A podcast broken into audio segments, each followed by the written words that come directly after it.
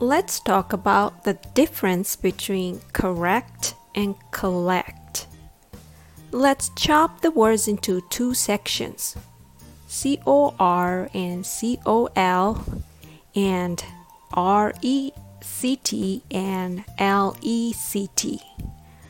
Once you learn how to pronounce these small chunks, you can mix and match and make them into other words and sentences. 単語を2つに分けて小さな音の単位を学びましょう。一度正しい発音ができるようになれば、他の単語や文章に簡単に応用できます。Correct starts with COR, but in this case, COR is pronounced cur and not core. Cur, cur. Make sure you don't open your mouth too much. Cur.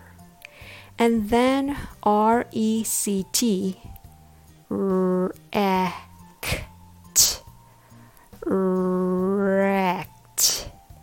Rect. Rect. Correct. Correct. That's right.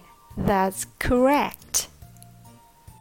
Now, how can you pronounce collect correctly? Collect starts with C O L. Same thing applies with the letter O. Don't say call, say call. No letter O sound, but letter U sound instead. Uh, uh, call, call. Then finish up with lect with L sound. L, lect, lect, collect, collect. If you keep practicing words in small chunks like this, eventually you can collect a sound memory bank in your head and you can use these correct sounds into your English conversations and you will sound awesome. So keep collecting the correct sounds.